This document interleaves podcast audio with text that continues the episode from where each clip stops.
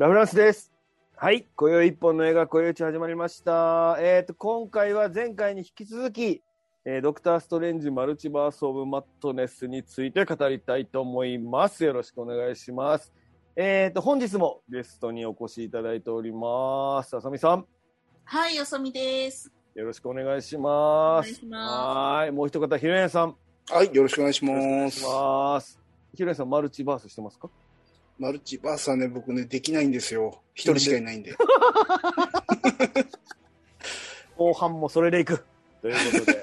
はい。後半はあり続けるものという、あの、うん前置きがなかったです前置きね。なかったですね。わあのやっぱり辛くてコンパクトにしたんですよね。いや、あの、ーもう、はいシルビーに、シルビーにやられちゃったんで。あー前半とは、前半とは違う僕前半。とは違う僕ってことですね。はいそうですねはいなるほど。深い。何が深いねん。はい。行きましょう。ということで。はい。今回後半行きたいと思います。ちょっとね、前半でね、設定の話が盛り込みすぎて溢れちゃったんで、設定の話をちょっとだけして、巻きましょう、巻きましょう。行きましょう。行きましょうちょっと感想をね、したいと思いますので、あの、皆さんこれ後半も懲りずに聞いてくださいということです。ということで、まあ、後半もサクサクいきます。ということで、次行きましょう。ということで、後半の一発目は、マルチバースですね。これあの、もうタイトルにも入ってますけど、マルチバースとは何ぞやと。何やねん、マルチバースってことですわ。ということで、このマルチバースというのを、まあ、ちょっと僕はね、いろいろか、いろいろ探したり調べたりしてみました。で、マルチバースを僕なりにちょっと説明できればと思います。間違ってたりするね。で、マルチバースとはですね、自分たちのいる世界のことを、まあ、バースと呼びまして、とは別に他の世界が並行して無数に存在するという考え方だそうです。で、別名多元宇宙とも言うそうで、まあ、パラレルワールドと考えると分かりやすいとのことです。で、ユニバースですね。このユニバースとユニっていうのは一つのということで、まあ、僕らがいるこ、ここがユニバースとするならば、複数あるので、マルチの複数ということで、マルチバースという意味だそうです。だから、あの、あれですよね。MCU がだから、あの、マーベル・シネマティック・ユニバースですからね。ユニバース一つのってことですね。そう、一つ、いうことだったんですけどね。そうそうそうそうそうそう。そうですね。だから、今、今、まあ前、前半でも説明してますけど、それがゆアース616という、うんおっていう定義に今回初めてなったってことですね。けどっていうね、マルチバースっていう概念が、えー出てきました。ストレンジでも出てきましたね。コミック、こういうぜ前提にするのが多いですからね。うーん。DC コミックのあの、アローバースとかもそうだし、あとはまあ、あの、ま、あの、MCU じゃないですけど、スパイダーバース、ねそうですね。まあだから、そのあアメコはミ特有だと思うんですよね。うんこれってだから、いわゆるそのいろんな作家さんがいろん、要は人単体のヒーローでもいろんな作家がいろんな考え方で書くじゃないですか。向こうのアメリカの作家さんその。うなんですね。あの、キャラクターっていうところに対しての、どういうストーリー付けするっていうのを、いろんな作家が作るんですよそうそう。だだそれを、まあ、要は、それは、要は、整合性は取れなくなるじゃないですか。その、この人のバットマンとこの人のバットマンってなんか全然違うやんって話になった時に、なんかこそうなんですよね。それをあの別の次元っていう考え方で上手にまとめていくっていうね。あと、あの、歴歴史が長くなってくると、こう、固着してしまうんで、新しいことができないから、どんがらがっしゃんしなきゃいけないっていうね。うんそういう意味でも、マルチバースっていうふうに設定すれば、今まで見てきた、例えばスパイダーマンで言えば、今まで見てきたスパイダーマンとは違うスパイダーマンなんですよっていうことを定義できるんですよね、マルチバースが。ですね。うん。まあだからそれはまあべ、まあまあ便利に使える設定と、まあ言ってしまえばそうなんですけど、まあそれをこう、どういうふうに料理するかっていうのが、まあこの MCU の映画の中で、まあ今、これから問われるってことですね。みんなが今心配しながら見ている要素ではあるということですね。うん、マルチバースという概念です。はい。で、こちらがですね、えっ、と、まあ MCU 上で、じゃあこのマルチバースっていうのは一体いつからこんなこと始まってんのってことで、ちょっとさ、遡ってみると、えー MCU 上では、まあ、おそらくですけども、僕僕がが勝手に考えてるのは、エンドゲームからなのかなと思ってます。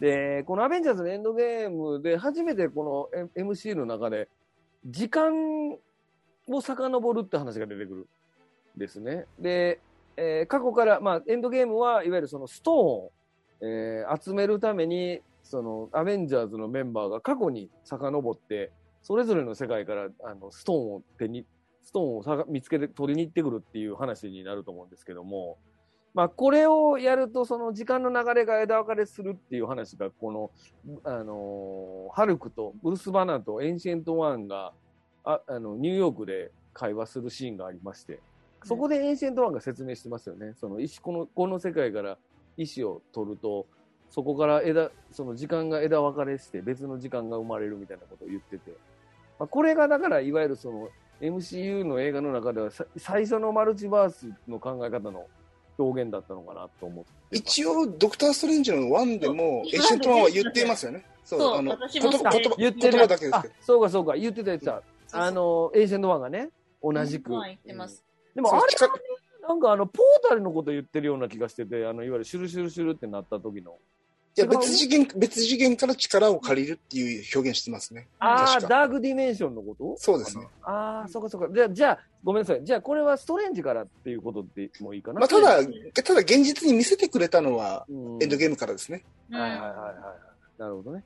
うん、まあ、ストレンジでも出てたってことですね。で、えっ、と、その後、ロキーですね。ロキーで、えっ、と、いわゆるその今日の、あ今日ゲストに来ていただいたこの、あり続けるものが、あ、もうもう死んじゃいましたけどね。そうですね。あれ、あの、TVA、TVA という組織がね、あの、そうですね自分を守ってる組織がいまして、いわゆるその、そこで、まあ、マルチバースからの隔離をしてるっていうような、まあ、これちょっと後で話しますけど、っていう話が出てきますと。マルチバースの概念が出てくる。で、その後ですね、その後、What If で、いわゆるその、もしも、何々が何々だったらっていう世界を、ご存知、もしものコーナーですね。そうもしものが、そうですね。もしも、えーっと、バスガイドが志村けんだったらみたいな世界ですよね。はいそうで。すね。ドリフし、ドリフ知ってる人しかわからないです。ドリフぐらい知ってるやろ。うんはいいやいや、わかんないと思いますよ。嘘やんはい、ということで。まあ実際には、はいはい 実際には起こらなかったもしもの展開が描かれるという、えーアニメのドラマがあると。でよ、かったですよね、これもね、本当。うん、よかったです。うん。ちょ映画い、映画やっぱり嫌嫌ですけど。何やねん、この絵って思いました。まあいいや、そもう完全にアンメ込みって感じの絵ですよね。そうなの。うん、まあいいや。で、えっと、で、次がスパイダーマンノーウェイフォーム1月にありましたね。これがストレンジの魔法によって別の次元からスパイダーマンを知るヴィランが集結すると。で、これはまあ実際本格的にその別の次元からやってくるっていうのを描いたっていう、このまあ、ストレンジも含めれば、まあ、5本ですね。まあ、これ、ここ、今回画面に出てるのは4本ですけども、5つの作品で、マルチバースの話が出てきております。ということで、まあ、MCU は、この、今、フェーズ4に入ってから、こう、マルチバースの概念というものを徐々に徐々に出出してきてるっていうことですね。うん。で、それが、まあ、今回のストレンジの中でも重要なキーワードとして出てくるということになっておりましたと。いうことですね。まあ、ここまで前半で行きたかったんですけど、一応これがマルチバースの話です。で、ここから、えー、実際にちょっとストレンジの内容についてちょっと話していきたいと思います。まあ一応僕が、まだ内容言ってなかった。まだ内容言ってなかった内容ないんでしたっけ ですけども、えーと、ここから僕がちょっと適当にピックアップしたやつでいいきますね。まず、えーまあ、今回のストレンジの映画の中で、えー僕がまず気になったのは、もうストレンジの成長とクリスティーンということで、まあ、今回ですね、まあドあのドクター・ストレンジはです、ねまあ、いわゆるそのマルチバースに、まあ、いろんなバースに行くことに、アメリカ・チャベスと一緒にマルチバースにい、いろんなバースに行くことになると思うんですけども、ここで、まあ、今回の映画の中で、えっと、その、ずっとですね、こう、質問を、ストレンジがいろんな人から投げかけてるんです。まあ、例えばその結婚式の冒頭で、いわゆるその外科医仲間の人からも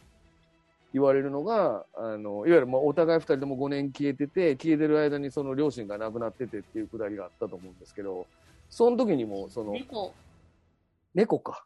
猫とお兄ちゃんでした。あ、そうかそうかそうか。で、あの、本当にこの選択肢しかなかったのかっていうことを問い、問いただされてしまうっていうシーンがありましたよね。うん。うん。そしてあと、その、こう、今、幸せかっていうことを特によく、何回も聞かれるっていう、その他に選択肢がなかったのかと、幸せかっていうことを聞かれるっていうことがありまして、自分がクリスティアンを手に入れることができなかったとか、まあ、まあ、いろんな意味があると思うんですけども、ストレンジはストレンジで、いわゆるその、し自分のプライベートとしては満足してないかもしれないみたいなえ描き方があったように感じたんですけども、ここれはどうですか、お二方。クリスティーンに言われますもんね、冒頭で。あなた今幸せ？って言われて。言われる。うんそれに対してあの答えれないじゃないですか、うんストレンジはね。で、まあ、同じ表裏一体と同じことで、あの、ワンダもうん今幸せかどうかっていうと、そ、そこを模索してるんですよね。うん、だから、二人とも同じテーマで動いてるんですけど、うん、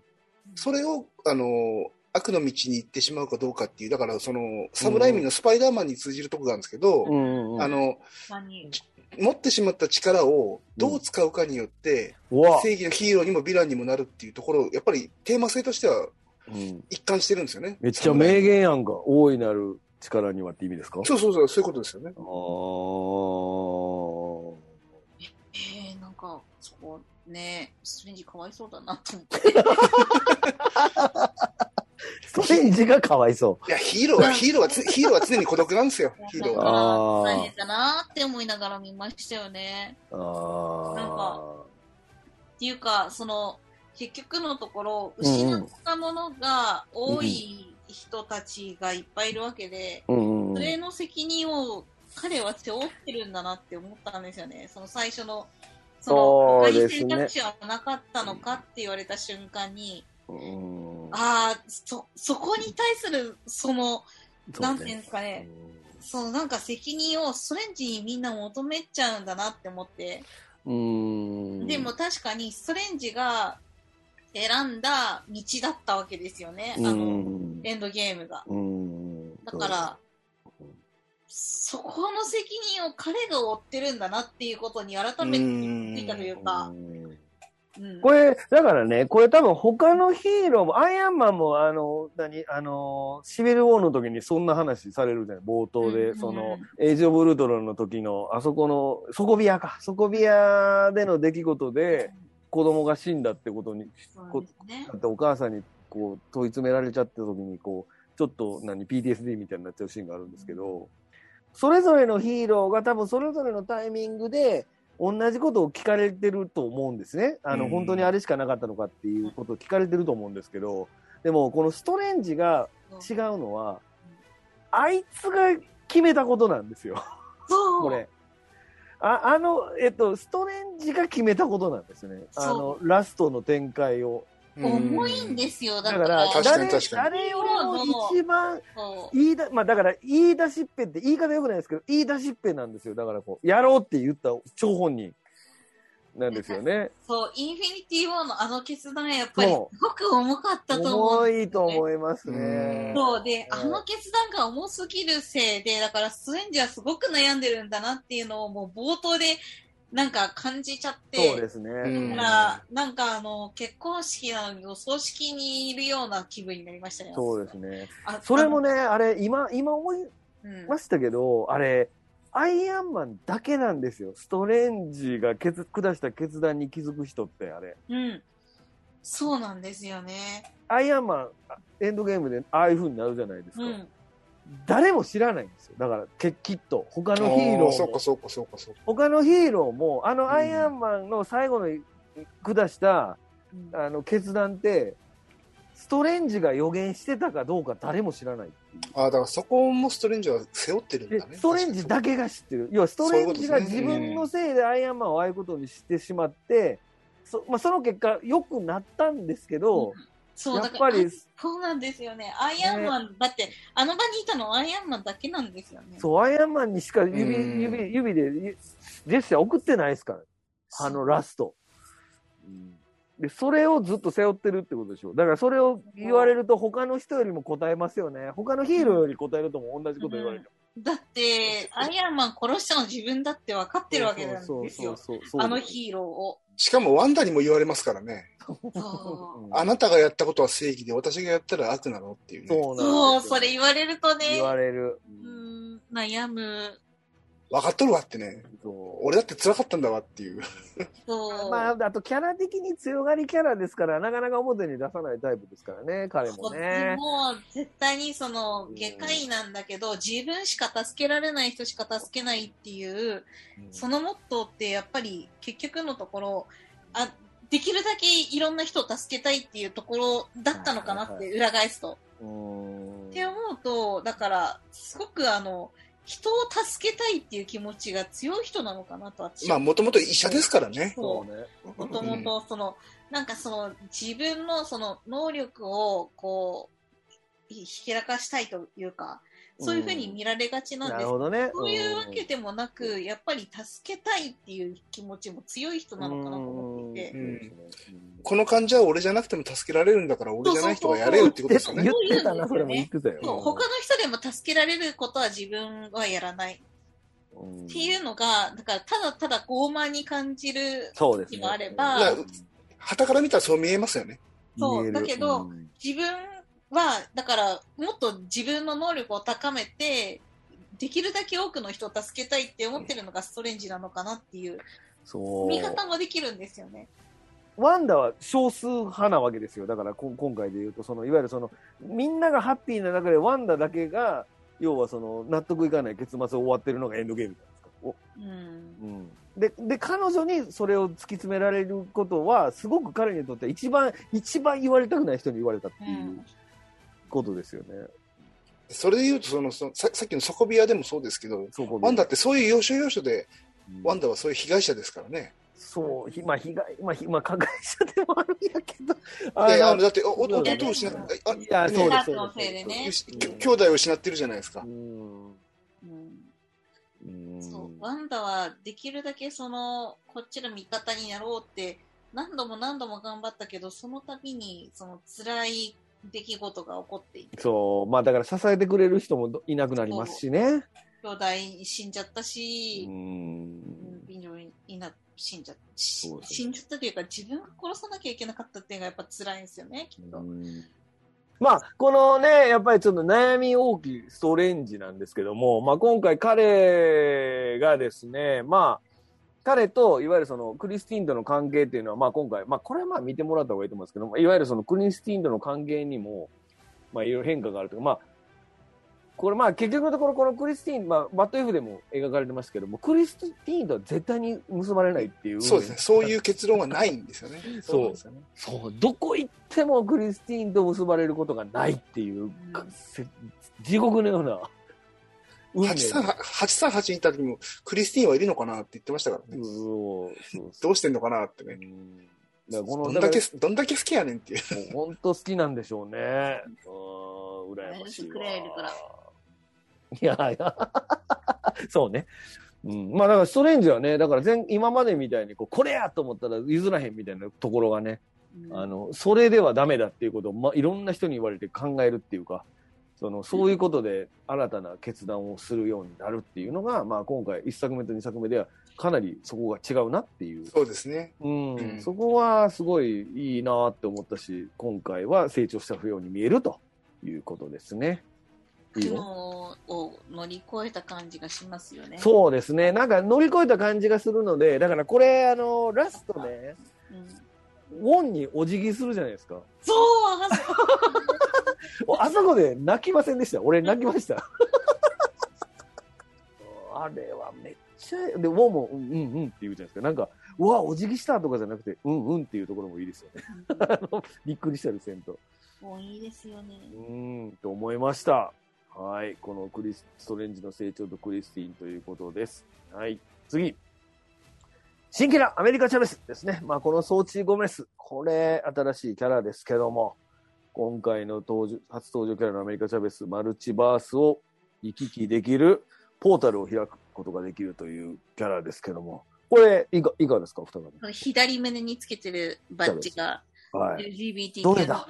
どれだ、どれだ？左左胸のその四角いやつですよあ。、四角いやつ？これがそう LGBTQ それの LGBTQ のあの、そうバッジなの？バッジですよ。ええうんそうなんだ。全然気づけへんかった。えー、まあ、か、彼女は、だから、いわゆるその、女性しかいない惑星なのかな？あれ、確か調べたらえっ、そうと、ですね、多分、うん。そうそうそう。お母さんしかいない。そうそうそう。で、そこで生まれた、その種族で、で、まあ、あの、なんで、なんか蜂かなんかに刺されたら、わーってなって、バーンって星型の穴開いて、ポータル開いてもうて、別のバースに全員飛んでってしまうみたいな、すごい切ない事故が起きてしまうっていうことで。女性しかいないバースだったら LGBTQ も何もないですよ。ちょっと、ちょっと今思ったんですけど。そうだねまあ。まあいいか。確まあかにね。まあまあね、それはね。ちょっとでも言った私、ちょっとそれは違う気がする。あの、でもなんか原作、原作では結構いろいろ変わってるらしいですからね。もともとはそういう感じだったのが、なんか、そうじゃなかったみたいな設定に変わってるっていう話も。まあでもこれ最近のキャラなんですよね、彼女ってね。そそうみたいですねそんな昔からいるキャラじゃないです。過ぎてからの、うんそうですね。ここ10年とかのキャラですよね。っていうね、キャラが出ても、いや、でもなんか、あれですね、フレッシュなキャラと言いますか、うん フレッシュなキャラってめっちゃおじいな言い方ですけど、あの、いや、この可愛いんですよ。き近近年の魅魅力的なキャラクターが全部女性しかいない問題もありますけどね。あーケイトビショップしかりまあねそうですね。男性の新キャラあんまいないですからね。シャンチーぐらいしかいないですよね。ああまあそうか、シャンチまあでも、まあそういう意味ではシャンチーは最高でしたよね、キャラとしても。ジーかっこよかった。うんなんやろうね、フレッシュな感じという、しかばっかりそんなことばっかり言ってますけど。あの、彼女自体が実は違う、キャスト、違うキャストが決まってたのですよあね。、でそうなんですか？へでリキャえ。リキャストされて彼女になって、うんあの、前のキャストの方が良かったとかって SNS ですごい叩かれてるんですよね。だからかわいそうなんですよ、彼女。えー、えそうなの？え、誰だったんですか、もともと。えーとね、僕もちょっとすみません、オール覚えでわか覚えてないですけど、それでなんか叩かれて、彼女落ち込んでたっていうのを記事で読んで、全然今回見たら全然魅力よ的じゃんかったよ。すごいよかった。ようんいや、あれですよ、あの、なんだっけ、あの、魔法シリーズの、うん。あ、あれぐらい良かったですよ。誰やねん。ハリー・ポッター？ハリー・ポッターのハーマイオニー。ハーマイオニーじゃないです。あの、僕、ポタリアンじゃないんですよね。えポタリアンがポタリアンがいないっていう。パタリアンっていうの？ポタリアン、ポタリアあン。ポタリアアンっていうの？えー、え、なにシワシワになったババアが、あの、下半身ない状態になってるそれバタリアン、バタリアン。いや、あの、ほら、シャーロック・ホームズ好きな人のこと、シャシャーロッキアンって言うじゃないですか。ああ、はいはいはいはい。これに、それに対して、ハリー・ポッター好きな人はポタポリアン。タリアンでの。うわあの、はい賢賢くなったアンバーハードの旦那さん誰ですか？ーあジョニー・デップ、ジョニー・デップが、あの、あれに変わったじゃないですか。と、マッツ。そう、ジョニー・デップがマッツ・ミケルセンに変わったんですけど、はいはいはいはいジョニー・デップじゃなくてよ良いと思って。なるほど。なんか、な、な、な、な、なんなんでしょうね。ストレンジが守りたくなるっていう感じもなんとなくわかるし。うん。全然超ハマってたと思います。なんか、ほ他の女優さんだったとして、それがどうだったかわかんないですけど、もうずっと叫んでるじゃないですか。キャーっつって。言ってる。いやーっつって。あともうずっと白目になってるから。そうそうそうそう。白目になったらバーンって星型の穴開くっていうやつ。というアメリカ、チャベスです。これ良かったですね。かわいい、かわいいです。いいキャラクター。これから、これから全絶対活躍しますよね。うんまあ、今後はだから、ヤングアベンジャーズとか、まあそういう、それ系のやつにも出てくるという可能性があるということねヤング。アベンジャーズってやるんですかねいや、まだ決まってはないみたいですよ。そうですなんか、よねうん、まあそのメンバーはだんだん揃ってきてるっていう話で。うんうん、ですね。きっでともトミー、トミー、トトミー、トミーとビリーがいないとヤングアベンジャーズは成立しないですからね。トミーとビリー、だからワンダの息子？息子がいないと、、んそうそうそううんうんですね。じゃあ、アガさんのドラマを待ってからですね。そうですね。そうなんだよなというアメリカチャベスです。はい、次。はい、次。はい。えー、これですね。えー、ワンダ闇落ち問題ということで、まあ、今回のワンダは、えー、まあ、冒頭から、まあ、見れば皆さん分かってます。冒頭からもういきなりヴィランとして現れる。もう、その、なんか隠すとかそんなんなしに、いきなりヴィランキャラとして登場するということで、えー、これ多分見た人、皆さんね、ワンダービジョンを見た人は特にこれ、この展開にびっくりされたんじゃないのかなと思うんですけども、この、まあ、ワンダービジョンのラストで、えー、アガサから奪った、いわゆる闇の書、前半で紹介したダークホールドを使って、えー、自分のたち、自分の息子たちを探すっていうところで終わってたんですけども、その、その、まさにそのワンダがそのまま今回も登場するということなんですけども。いや、あの、ワンダービジョンのあの、ラストのあの、お家とは別のところにいるんだっていう、まずそこからですよね。あの、なんか、そうですね。湖が広がってそう、俺も見直した。湖広がってなかったもんね、今回。そうそう。あれ、あれ、引っ越した？みたいなそう、ね、ところからまず入ったんですけど。そうですね。うん。でも、あそこが闇落ちしてると、まず思わなかったんですよね。ワンダービジョンのラストがでしょ？そうそうそう。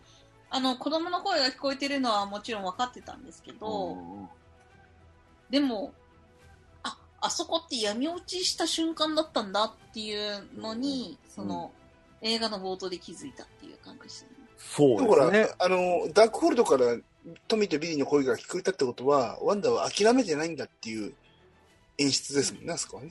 そう、そうなんですワンダービジョンはね。ただ、あれを、あの演出を、あの、こういう解釈になるとは思わなかったなと私もそうなんですよ。あれって、え、闇落ちしたっていうことだったのって思って、なんか探してるんだなとは思ったんですけど、うん、ででも、そう、でも、とはいえ、確かにダークホールドっていうのがどういうものかって分かってれば、あれは闇落ちだってそうなんですよ。そう。ダークホールドが、どんな本であるかっていうことが分かれば、あれはもう闇落ちの前振りになるってことは、まあ確かにその通りなんですよね。そうなんですよね。確かに、そう、今までいろいろ、そう、出てきたのになって、みんな闇落ちしてたなってあそこから聞こえてきたっていうことは闇落ちするんだなっていう感じでしたよね。なんですよね。だからやっぱこれ、やっぱちょっと、あかわいそうっていう人が、やっぱり多くて、感感想言ってる方がね、多くて、まあまあ、それは確かにその通りだとは思うんですけど。それはワンダのファンだからですよ、きっと。いや、でも、MCU 見てワンダのファンにならない人いなくないですか？ああ、まあでもそうだよね。うん。だってワンダこんな不遇のヒーローいないですもんね。うん。本当そうだよね。いやかわいそうですよ、ワンダは。え、でも私、ビジョンとできた瞬間に、えってなりましたけど。でも、キャップも割とかわいそうなキャラだけどね。あ、まあまあ、キャップもそうですね。そうですね。だけど、こう、こう、まあ、で、やっぱりワンダーは、やっぱりちょっとその、なんていうのか、情緒不安定じゃないけど、そんなに、もうだってあの、ミュータントで見つかって、エイジ・オブ・ルトロンの頃からもうずっとその、アベンジャーズに囲われて生活してるでしょ、彼女って。だから、やっぱりちょっと、こうか心が強くない、もともと心が強くない、まあ、おのかなっていうところもありますよね。だから闇落ちしやすいって言われてもしょうがない。だって、ワンダービジョンだってまさにそうじゃないですか。あれって、ね、現実改変能力、ヘックスかっていうのを作ったのって、やっぱりこ、こ、こう、自分の心の弱さみたいなところじゃないですか。あの、ビジョンが、あの、ウエストビューに土地買ってるところで、感情が爆発して勝手にヘックスできちゃうっていうシーンがあったと思うんですけど、彼女はやっぱりちょっと、心の弱さみたいなものを抱えてて、さらにそこに追い打ちをかけるように悲劇が続くから。だからもう自分の心、自分のその世界にの中に入入らざるを得ないみたいな状況だったのがワンダービジョンだったと思って、で、そこが、そこもダメってことになって、で、ダークホールドを見つけて、それでね、自分のその心の中のだけにいた子供の存在をがいることを信じてマルチバース探るってことは、彼女はやっぱりちょっとメンタルが弱いキャラだったのかなっていう、だからこそこんなことになってしまったっていう考え方もできるっちゃできるんですけど、やっぱりファンとしてはキャラクターを生かす殺すってことで言えば、キャラクターをこういうふうに描くっていうことに対しての抵抗感があるってもよくわかると思うんですよね。うんいや、私はワンダ好きだったから、こんななっちゃうんだなーって思いましたけどね。なんか正直あんまりワンダのこと好きじゃなくなったかも。スカーレット・ウィッチのことは嫌いでも、ワンダのことは嫌いにならないでください。逆かな。逆か。あれ、ドイッチは好きだけど、ワンダのことは嫌いかもしれない。いや、だから逆や。だから逆やねん。まあ、これ原作のスカーレット・ウィッチっていうのは結構割とその、い善にも悪にも転ぶタイプのうん史上最強キャラ的な扱いらしいので、まあ原作ファンに、だったらこうなるのもしょうがないと思う人もまあいるみたいですから、うん。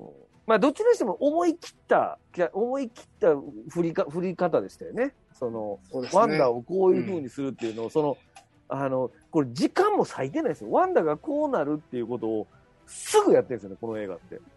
あの、最初って普通敵が誰かわからないとかってあって、いや、そうなんですよね。中盤ぐらいで、確か実に。はワンダやっていうんですけど、このワンダね、もう、ド頭からいきなりもそう、最初からそうの、アメリカって言った瞬間から、もうあの、こいつが悪いってことになるっていうのをやってて、うん。この思い切りの良さは、まあまあ、これ多分侍メインスの話でしますけど、うこれはすごい思い切りがいい。そうですね。うん。ん。いや、でも。これだからこそ安心して見れたし、しすごい。うんうんこれはね、ほんまにこのワンダが闇落ちすることをね、あっという間に見せたところは、すごく良かった。こうただでさえさ前半で説明したみたいに、こう、専門用語とか初めて聞く世界観とかの話が多い映画の中で、あの、余計なことしてないっていうのの代表格がこのワンダの闇落ちっていうことですよ。うん。か彼女にの肩入れするかどうかは抜き、別でです。うん、映画のストーリーの流れとして、うんここの展開は良かったと思います。うん。いきなりアクセル踏んだ感じですもんね。そうそうグイーンってね。いきなりボーンってアクセル踏むからさ、そうそうそうそう。ウエスあそこね、ワンダに会いに行ったところから、あれすごかったな。あそこからいきなりもう闇落ちワンダで、まあでもね、これさっきも言いましたけど、このワンダが闇落ちしてからめちゃくちゃ美人やねんな、この。この一番、右端の8 838ワンダもいますけど、この、この画面のね、右上の838ワンダも、乗り乗り込んだやつですよね。そうそう乗り込んできた。だけど、このやっぱこのね、スカーレット・ウィッチのワンダーね、ちょっと、やばいほど美しいっていうかね。うんいやー、もともと美しい方でしたいや、。そうですね。サムライミですね。もうサムみんなライミ。大好き。みんなはい大好き。サムライミ演出っていうのは、もうこれはもう、皆さん語らずにはいられないということで、まあ今回も取り上げたいと思いますけども、まあ今回は、えー前作の一作目、ドクターストーリーの一作目は、スコット・デリクソンという人がまあ監督していたんですけども、彼がまあ降板しまして、ちょっとあんまり僕も理由調べてないんですけども、その代わりにですね、サムライミが監督することになります。もう我らがサムライミですね。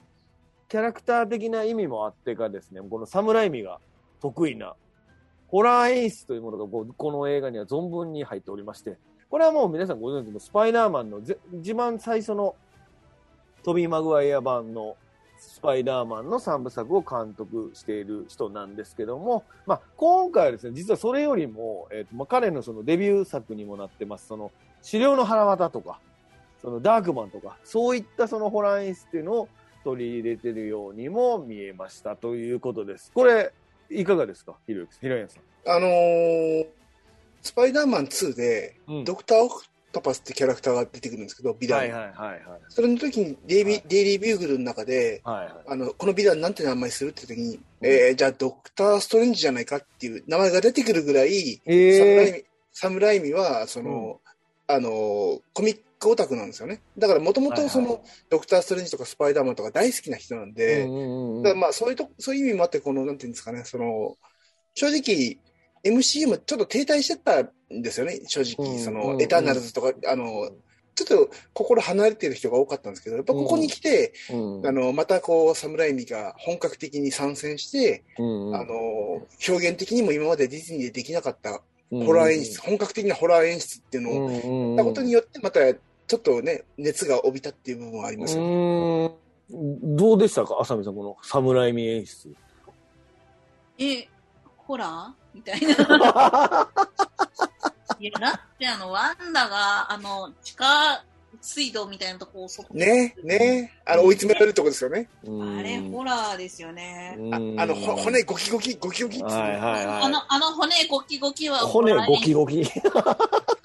なんかディズニーでもここまでやるんだと思って、いや、私はあの、デッドプールが結局、なんか R 指定だから、うん。ディズニーにうまく入らないんじゃないかって言ってたのが、うんそれで、あ、いけんじゃねって思いましたよね。うんまあ、だから、サムライミはやっぱりホラー表現の中でも、やっぱりそのコメディ的なホラー表現っていうのが得意っていうか、その、そうですね。あのーやっぱり、語話描写、なまあ、まあ、語話描写もあるんですけど、そうですね、悪趣味なご、あどっちかって言ったらこうホホホラー、コメディ要素が強めの語話描写が多いっていうところもあうんなんていうか、こう、い、い、痛、痛さがない語語話っていうかね、こう、すっきり、すっきり爽やか語話みたいな感じ。まあだから、その、どこまでもフィクションだっていうのは、なんとなくわかるっていう表現の仕方してるけど、リだままん、漫画、漫画表現ですよそうだね。だからコミック好きっていうのもあって、うん。うん。僕がなんとなく見てて感じたっていうか、その、ドクター・ストレンジが一回、あの、ワンダをミラーディメンションに閉じ込めるシーンがあって、はいはいはいはい。そうそう。あれのね、鏡に。。そうですすね。そうあの、そうツーの、ツーのね、あの、そうアッシュが、アッシュが鏡で対峙してね、そうそうそう鏡から出てくる、アッシュうんああ悪いアッシュが出てくるシーンですよね。ともそうだし、ワワンでもあった、あの、鏡をね、指を触れようとしたら、鏡がはいはいはい。水になってるっていう。ああ、そうですうね。んそうそうそう。あれはもう完全に白の腹渡でやってるやつで、ううんん。うんああいう、その、もう、い、もう、なんていうの、あからさまに白の腹渡表現やってるっていうシーンがいいっぱいあって、もうあれあれはもうたまんねえよな。でもそれ、それで言うと、今回のね、ストーリーライン全部そうですからね。あの、ね、あの、死者の書に取り憑かれた、取り憑かれた人と主人公が対峙して、最終的に、あの、どうにもできないから別次元に飛ばしてしまうっていう。そうですね。んそもそういうお話ですからね。イビルデッド2はそういう話なんで。。で、挙句の果てにラストにストレンジが見つめになって、ギャーっていうとこもか、あれももう完全にし白の腹渡せねえかよっていうところで。そそうだし、だから、あの、最後、最後、あのね、うんあ、の、インカージョンするから助けに来てっていうのも、うん白の腹立2そうで、あですねの、うん朝王が助けてくれって言ってるのと一緒ですからね。そうなんですよね。だから、その、びっくりするほど、だからその、腹渡の映画のオマージュしまくってるっていう、こんなに好き勝手に撮らせていいのかっていうぐらいやってる。まあ、まあ、極めつけはだから、あの、あれですよね、み右手ですわ。右手ですね。そうですね。ブルース・キャンベルの右手という右、右手一人、右手一人芝居ですね。そうそうそいうや、そう。かわいそうですよ、彼は。そうそうそう。2週間、二週間ずっとやってるんですよ、あれ。そうそうそうそうそうそう。3週間かな。うん三週間やややってるんだよそうそうそう。終わったぞ、言うてこっち向いて終わるってやつ。スパイダーマンも、あの、ドッグウォックが、あの、病院で手術される時の、あの、ホラー演出とか、看護師がなんか引っ張られて、こう、なんか床に爪痕がジャーって残るとかさ、あそういうシーンとかあ,、あるんやけど。今回そっちじゃないんですよね。この今回の侍目、やっぱりね、こう、腹渡演出が過ぎると言いますか。グロいですよね。グロい。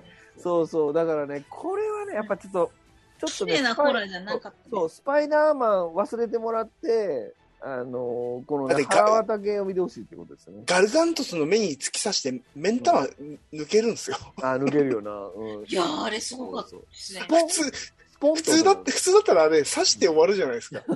あれを、あれを目ん玉抜くっていうのが、侍の、あ、あ、なんか、なんか、ドロドロしてるの出てきたみたいな。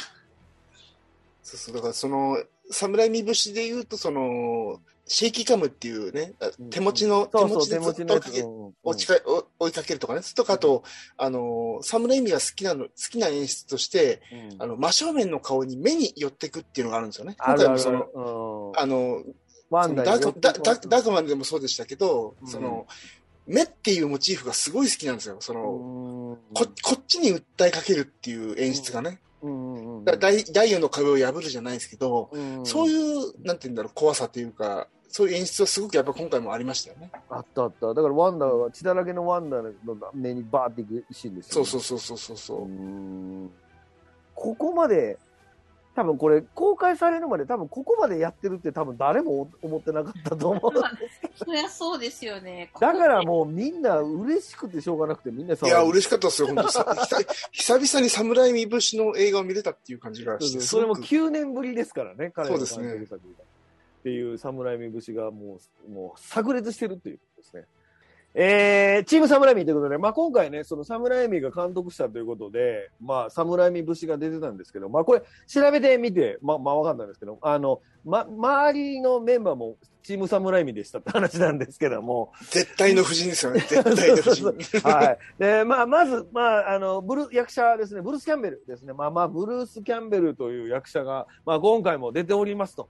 ブルース・キャンベルという人はですね、まあ、治療の腹渡の一作目からずっと出てるあの役者さんでして、もう彼はサムライメンの映画、全部ですか？ほぼですか？ほぼですね。全部ではなってます。はい。ほぼ全てのサムライメ作品に、もう顔出し程度でも何でもいいんでも出ておりますと。そうですね。はい。ちなみに中学生からの同級生なんでね。あ、そうなんですね。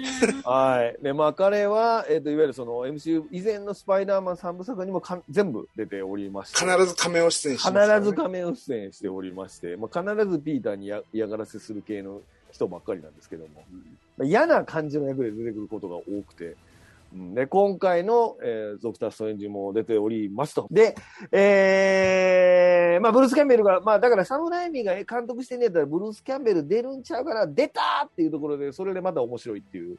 あの、ツイッター、ツイッターでやりとりしましたからね。俺の、俺の、俺の役はあるんだろっていうね。なるほどね。はい。そうで、あの、ちゃんと出ましたってこと。もうこんな、ね、こういうことまでサムライミに好き勝手やらせてるっていう MCU すげえって話ですよね。はい。で、えー、編集がですね、これ僕も調べたんですけど、ボブ・ムラウスキーという方がいまして、もう彼ももう全部、あの、サムライミの編集、映画、編集全部彼がやってるんですけども、まあ、これね、だから僕これ出したのは、まあ、今回の映画って、多分これ編集がうまいんだろうなって思う、うんうん、そうでしょうね。そうだと思います。この映画ね、すごい複雑な要素いっぱいあるのに、スパーさーって見れるんですよね。なそうなんですよね。何にも綺麗なんですよ。そう、何にも緩む、緩むとこなく見れるっていうのがあって、まあ、それこそだから、エターナルズと、エターナルズとスピード感全然ちゃうっていうかね。あの。え、そんなダメでしたかいや、ダメじゃない、ダメじゃない。いや、俺も好きですよ。好きですけど。え、クロエジャーっぽかったと思いますよ、エターナルあ、まだ言うてんのか。じゃ、じゃおみ出ました おそうですね。ですね。まあ、それで、あと、まあ、音楽が今回ダニエル・フマンまあ、このダニエル・フマンもこれ、また、あの、サムライミの映画よくやってる音楽。あと、えっ、ー、と、ティム・マートンの映画を、もう彼がいつも、バットマンとか、そういうのも全部彼が音楽やってますね。で、えー、まあ、ダークマンとか、あ、聞いてくない。ダークマンとか、キャプテンスーパーマーケットとか、まあ、スパイダーマン全部と、で、えっ、ー、と、MCU だと、えっ、ー、と、アベンジャーズ、エイジオブ・ウルトロンですね。エイジオブ・ウルトロンの音楽やってて、まあ、今回ドクター・ストレンジやってるんですけど、これはちょっとね、僕は一番なんか、嫌だなと思ったんですけど。ねそう、ツイッターでね、そうなんです。これ、ツイッターで文句言ってました。そう、これね、前回はマイケル・ジアッキーノっていう人が音楽やってるんですよ。一作目。で、これね、その、ストレンジのフレーズっていうのがほとんど今回かからないんです。ドクター・ストレンジで言えばこのフレーズっていうフレーズがあるんですよ。マイケル・ジャッキーノが作曲したやつで。で、それが全然、ほぼかからないっていうことで、音、えっと、音楽自体、例えばね、この、お、後で紹介する音符バトルのところの音楽とかもあるんですけど、これ、音楽自体はいいんですけど、ストレンジのテーマが流れてこうへんねんなーっていうのがすごい不満だったんですよね。なんか、スパイダーマンとストレンジは同じマイケル・ジャッキーノだったんで、ノーウェイフォームの時は結局そのど、ストレンジのテーマも流れるし、スパイダーマンのテーマも流れるし、あれどっちも同じ作曲やから、同じようにこう使える、使えるというか同じように作曲できるわけですけども、今回はそのダニエル・フマに変わってしまったので、ちょっとテイストが変わってしまったなっていうのがすごく残念だったなって思いましたね。で、これ遡って考えてみると、この MCU のテーマソングって、大体みんなパッと聞いてわかるのって、アベンジャーズのあのテーマ曲、うん、あれ多分聞いてすぐわかると思うんです。はいはいはい、そうですね。うん、あでもね、それ以外の曲で、これぞマイティー・ソーのテーマ曲とか、あんま思い浮かばないと思うんですね、パッと。で、多分、うん、だから、えー、そうか。マイティー・ソーに至っては多分ね、あの、3作ともきょスコア書いてる人が違った気がするんですけど。まあまあ監督自体も変わってますしね。そう、だからその要はね、監督とその作曲、音楽の作曲家がセットになってる感じがあるんですよ。かだから監督が変わると音楽も変わるじゃないですか。うんで、音楽が変わるとテーマ曲も変わるってことで、なんかその、アイアンマンならこれとかも、なんかいまいちなくて、キャプテンアメリカならこれみたいなそうですねいまいちなないんですよ。だからこんなに長いことやってるのに、それぞれのキャラクターのテーマソングみたいなものがないのは、なんか、なそこはなんでそあんまりか、こなんていうの真剣に考え、取り組んでないのかなっていうのはすごい。確かにうん、ワンダーウーマンの、あの、テーマソング。ワンダーウーマンのテーマソング分かるんですかダララララってやつでしょ？そうそうそう。そうそうそうそうそう要は、例えばほら、ディズニーランドの MC、えマーベル、その、アミューズメントパークみたいな、例えばアメリカとかにあるじゃないですか。うん。ああいうところで、スパイダーマンのテーマがかかってきたら、あ、スパイダーマン出てくるって分かるわけですけど、うん。その、アイアンマンとかになってくると、一体ど、何作目のテーマ曲使うつもりやねんってなってしまうっていうね。確かに。そうそうそう。だからなんかこ固定した曲ないんかいとかっていうのがすごい残念ですねアイアンマン出てくる時のテーマソング、い全然イメージ湧かないです。そうですよね。うん、そうなんですよ。だからなんか共通の作曲家で、ね、ジョン・ウィリアムスみたいに、スター・ウォーズはジョン・ウィリアムスみたいにやればいいのになとか思うんですけど、なんかそういう感じで、まあ、監督とか制作が変わると、ね、変わっていくのかもしれませんけどね。うんはい。ということでですね、ちょっとごめんなさい。これ後半で終わらすつもりですけど、終わりませんね。終わらないです、これ。ということで、あの、もう、終わんないっすこれよ。は中編ということにしましょう。ということで、これあの、最後ラストはね、あの、もうちょっとあの、マルチバースの話とかもう一回するみたいな感じになりますけども。あのーじゃあもうこれ、もう一回続きありますんで、ここで一回聞かせていただきたいと思いますね。大丈夫ですか？お二方。まだ。はい、大丈夫ですよ。はい、大丈夫ですよ。全然大丈夫です。もう一回話したいです。お付き合いください。というこまとで。だまだあとはい2、3回話せるくらい。わかりました。はい。じゃあ、ここで一回締めさせてもらいたいと思います。じゃあ、ここまでお送りしたのはラ・フランスと、あさみと、征服者ヒロヤンです。はい。おお 進歩、進化してる。ありがとうございました。ありがとうございましたはありがとうございました。はい